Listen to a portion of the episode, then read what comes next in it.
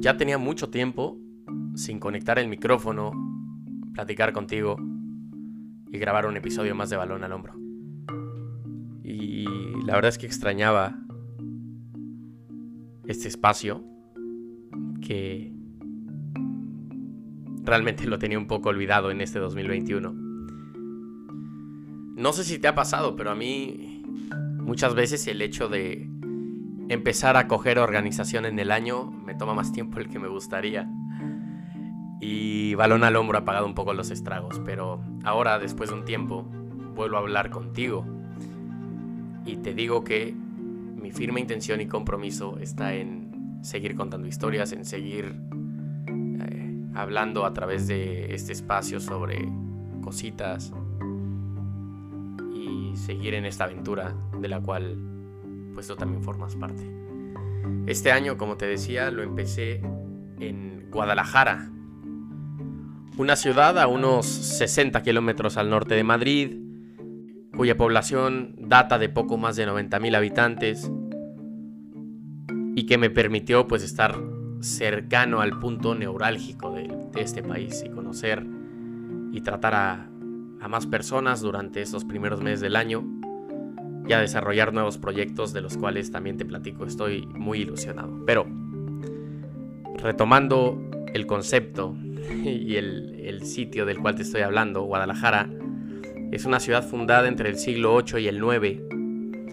Es curioso porque fue fundada por los árabes en la que hoy es considerada España. Guadalajara. Wad al-Ayara. En mi pobrísimo árabe que significa río de piedras. Río de piedras en referencia al escaso caudal del río Henares que roza eh, esta provincia de Castilla-La Mancha y que explica también la abundancia de rocas en su camino. No sé si te pasó lo mismo que a mí, pero yo la primera vez que escuché sobre esta Guadalajara, pues pensé en mi Guadalajara, en Guadalajara, Jalisco, una ciudad a la cual yo personalmente le guardo un cariño muy singular y que aparte me parece una ciudad espectacular en, el occidente de México. Y no se detienen ahí los paralelismos entre estas dos ciudades. Evidentemente el nombre de la ciudad mexicana viene proveniente de una etapa de conquista, que creo que sobra el abundar en el tema. Pero las similitudes no se quedan en el nombre de su ciudad, sino que los equipos de fútbol más importantes de ambas ciudades comparten el mismo nombre. Aquí no son las Chivas, pero de igual manera fueron bautizados como Club Deportivo Guadalajara hace 72 años. Un equipo que nunca ha estado en la primera división del fútbol español y que incluso de estos 72 años únicamente en un par las ha disputado en la división de plata del fútbol ibérico, ahora se encuentra en la cuarta categoría del fútbol español, o lo que es lo mismo, la tercera división. Problemas administrativos que escalan desde la temporada 2012-2013, cuando el equipo descendió de la segunda división a la segunda división B, han seguido durante los últimos años hasta la llegada de un grupo inversor argentino que hace un par de años ha puesto dinero sobre la mesa y que ese grupo se dedica originalmente a la construcción. Y siguiendo bajo esa misma línea, buscan ahora edificar las bases que les permita, en sus palabras, despertar al gigante. ¿Y por qué no? Construir también un puente entre este club y las Chivas, que haga que ambos Club Deportivo Guadalajara caminen de la mano. Ahora platicaremos con el director organizacional del club, Jonathan Vinasco, quien nos abre las puertas de casa, el Estadio Municipal Pedro Escartín.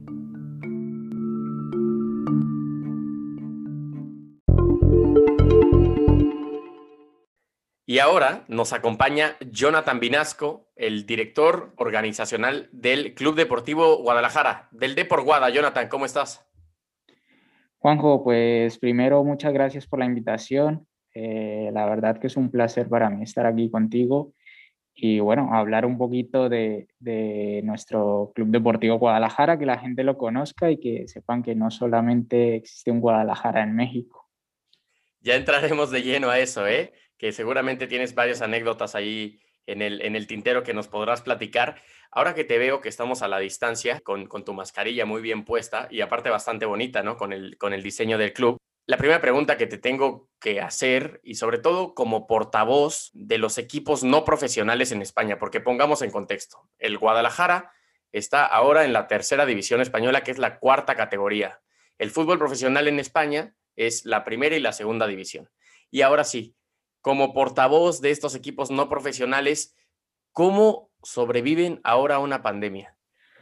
Bueno, la verdad que es un trabajo extremadamente difícil sobrevivir. Por ahí te apoyas un poco de, del entorno, de la ciudad, de la gente que realmente quiere, quiere al club, porque aunque tenemos esas ayudas, sí es verdad que tenemos muchos más gastos con esto de la pandemia. Ten en cuenta que tú con esto de la pandemia ya no puedes entrar público a al estadio, entonces la gente se deja de abonar al club, no puedes tener, pues no, tienen menos socios. Eh, aparte de eso, eh, hay un control más riguroso con todo el tema de pruebas, de estar teniendo que hacerte pruebas cada semana, pruebas del COVID a todos los jugadores. Eh, sí es verdad que la federación te apoya con las pruebas a los jugadores, pero el resto de gente eh, no, la federación no te da eh, esas pruebas para el cuerpo técnico, para la gente de la oficina, la gente que está en el día a día con el club.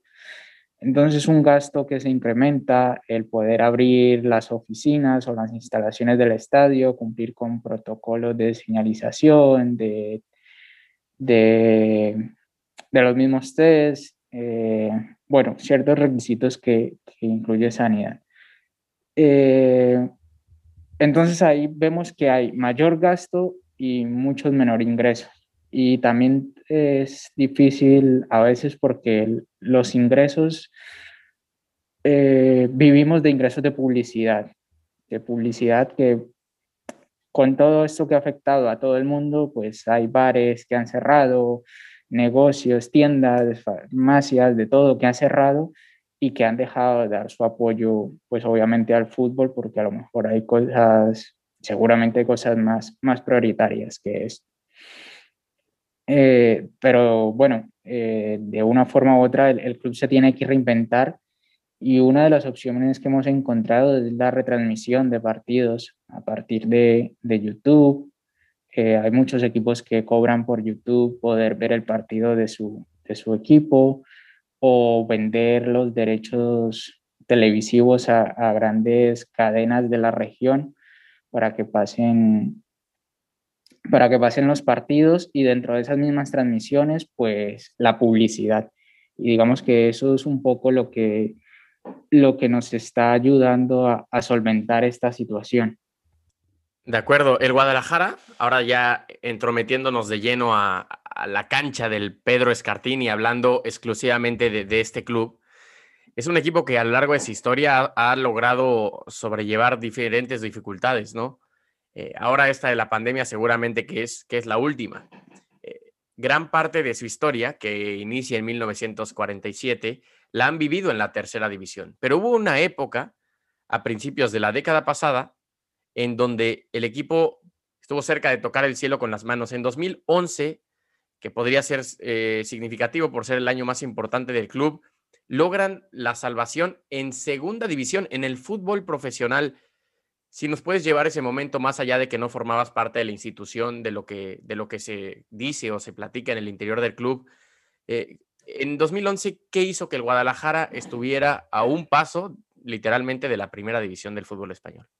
Bueno, como bien dices, no estaba en ese momento, pero según lo que he podido hablar durante estos años, tanto con aficionados como gente que estaba en ese momento aquí, eh, con la anterior gestión, la anterior presidencia, pues el club pasa de ser un club de socios a una sociedad anónima deportiva. Se hace un gran proyecto, se invierte mucho dinero pasa de tercera a segunda B y de segunda B a segunda división.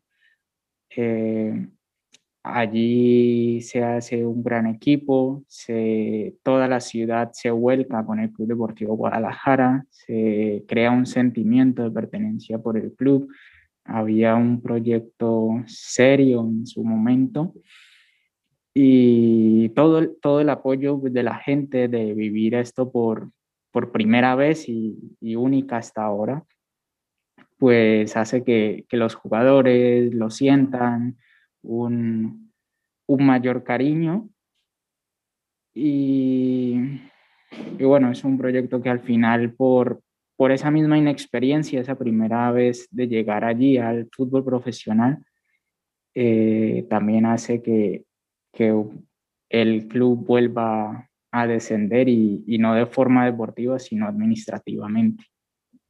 Y justamente tiene relación directa con lo que platicabas, ¿no? Ese cambio a sociedad anónima deportiva. Hay un, un eh, inconveniente, digamos, jurídico donde la Liga de Fútbol Profesional en aquella época decreta el, descenso pues extradeportivo del club a la segunda división B del Club Deportivo Guadalajara. El grueso de la gente que nos escucha ahí en México y en Latinoamérica, cuando escucha estas tres palabras, palabras unidas, se imagina un uniforme eh, no morado, sino rojiblanco, y no se imagina una provincia dentro de Castilla-La Mancha, España, sino en la capital del estado de Jalisco, en México. ¿Qué es para el Club Deportivo Guadalajara en este caso eh, español, o cómo repercute el fenómeno de lo que es Chivas Rayadas del Guadalajara, no solamente en México, sino en Estados Unidos y Latinoamérica. Pues la verdad que para nosotros es una gran satisfacción que nos llamemos igual que este gran club en México. Sí. Es muy, muy, muy, muy conocido a nivel mundial. Además que, que lo sigo personalmente porque tengo amigos que, que son aficionados de allí y que por alguna razón están vinculados a las Chivas. Eh, para nosotros, por ejemplo, en esa época de la segunda división, cuando el club sube a segunda división, el Twitter del Club Deportivo Guadalajara de España, pues se vuelve uno de los más famosos, porque mucha gente de México comienza a seguir al Club Deportivo Guadalajara de España, creyendo algunos creyendo que era el de, el de México, obviamente. Y bueno, también nos llegan muchos reportajes, muchos jugadores por, por internet, nos ofrecen jugadores estratosféricos para, para nuestra categoría, creyendo que, que somos el, el, eh, las chivas, ¿no? Claro. Entonces, la verdad que para nosotros es, es un placer, es un placer porque eh, también nos da más nombre y nos da a conocer eh, no solamente a nivel de España, sino a nivel mundial y crea, crea esa, esa cosa de, de querer conocer más al club, como ahora mismo está pasando. Mm, hace poco también tuvimos una entrevista de, de, de personas de México que vinieron a hacer un reportaje por esa misma conexión en el nombre y, conocer un poco nuestra historia. Entonces, la verdad que, es una satisfacción. Chivas en México es un fenómeno social. Estamos hablando de 50 millones de aficionados en, el continente. Y es curiosa esta conexión. Me llama la atención que no hayan hecho algún tipo de dinámica juntos o, o que haya mayor cercanía entre clubes, incluso en cosas banales como pudiera ser quizá las redes sociales, no lo sé, no sé si eh, por ahí lo han platicado alguna estrategia quizá de posicionamiento, estoy inventando cosas, ¿eh?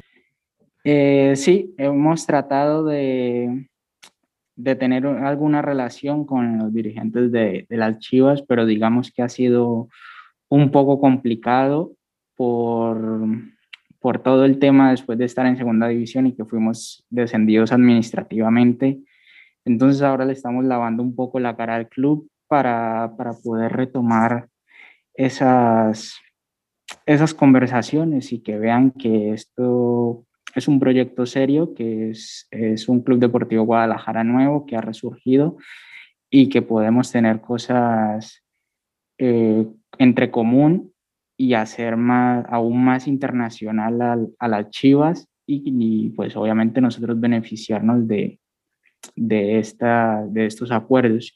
Si es verdad, tengo una anécdota que no es relacionadamente directamente con las Chivas, pero sí con la ciudad de Guadalajara.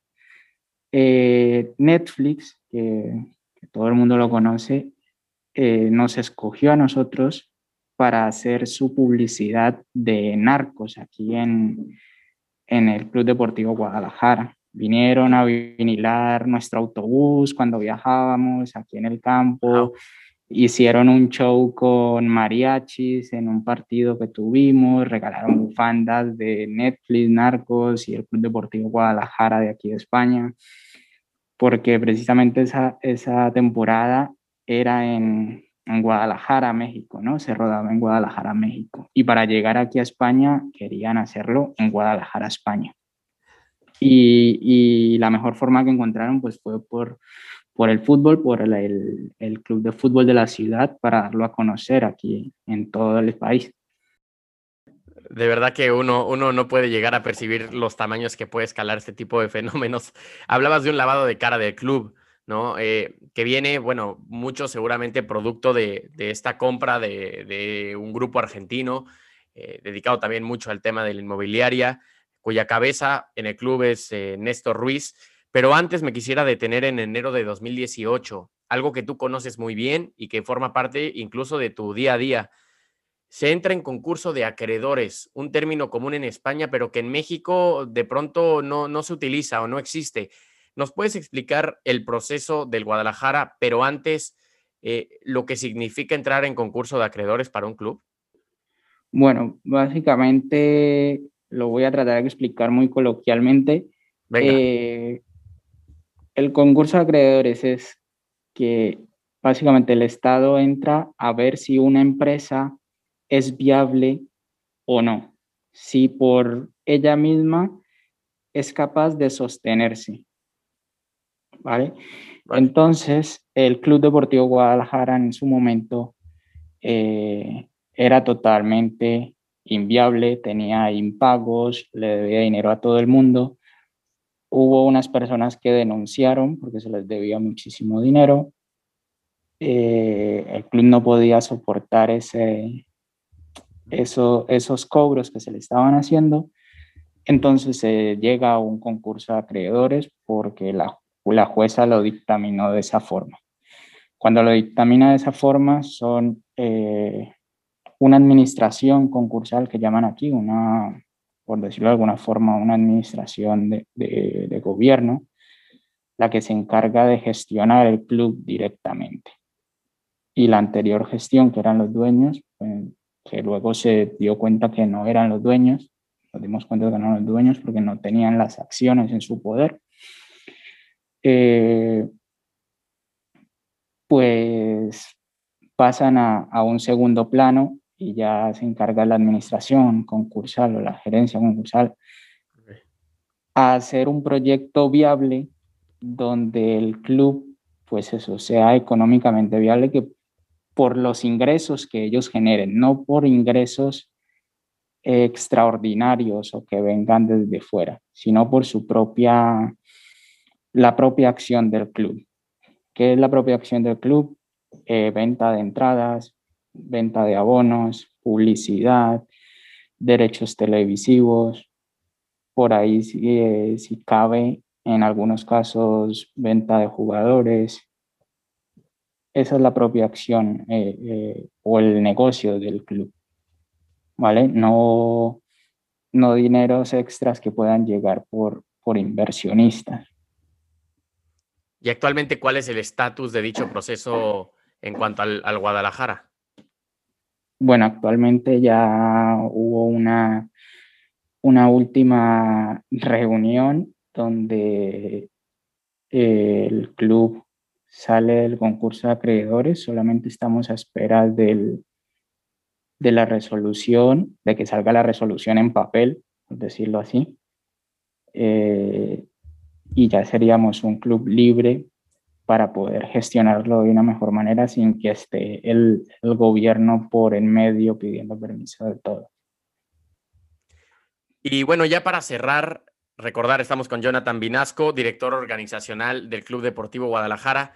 ¿Cuál es el futuro del club em, en esta esperanza que se sembró a partir de 2019, 2020 y que incluso ha venido acompañado de, sobre todo esa última temporada, de mejores resultados deportivos. ¿Cuál es el, porvenir del club? Eh, ¿Cómo ves la situación actualmente? Tomando obviamente en consideración el problema económico que puede representar la pandemia, pero bueno, que eso va ahora sí que, como decimos en México, parejo para todos. Bueno, pues el devenir del club lo único que es es seguir despertando y seguir creciendo, tanto organizacionalmente como deportivamente.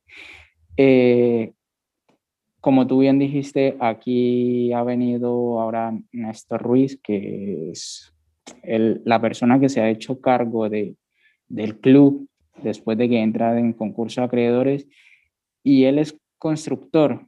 Y lo que hemos tratado de hacer aquí es tomar esa filosofía de la construcción y crear unos cimientos de un club sano, de un club que no tiene deudas y por el contrario, que antes genera y que vuelva a generar esa empatía con la gente, a ganarse esa confianza que, que estaba perdida.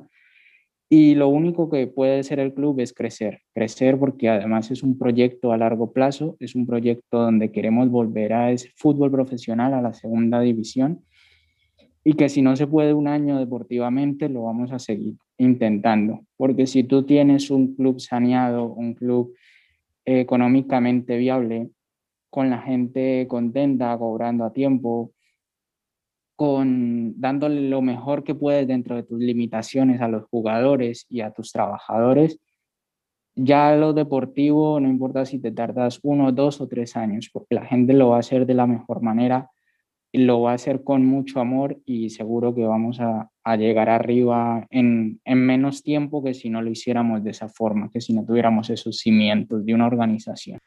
Pues Jonathan, la mejor de las suertes para ti, para el club, evidentemente, y si cabe, un último paralelismo entre los hermanos Guadalajara. Hablas de despertar, de seguir construyendo. Y yo recuerdo a la llegada de Matías Almeida, director técnico argentino, el último gran director técnico de las Chivas, el equipo estaba en posiciones de descenso y dijo, vengo a despertar al gigante dormido. Palabras también que yo le he escuchado a Néstor Ruiz. Así que eh, por ahí se acercan los caminos. Muchísimas gracias, Jonathan. Muchísimas gracias a ti, Junjo, y esperemos que siga así, que sigamos despertando al gigante dormido y que en un futuro podamos tener más que un paralelismo con las Chivas y que seamos dos gigantes, no al mismo nivel, pero que sí tengamos una mayor relación o una relación más íntima. Que así sea, que así sea. Y también muchas gracias a ti por escucharnos del otro lado en Balón al Hombro, episodio número 11. Hasta la próxima.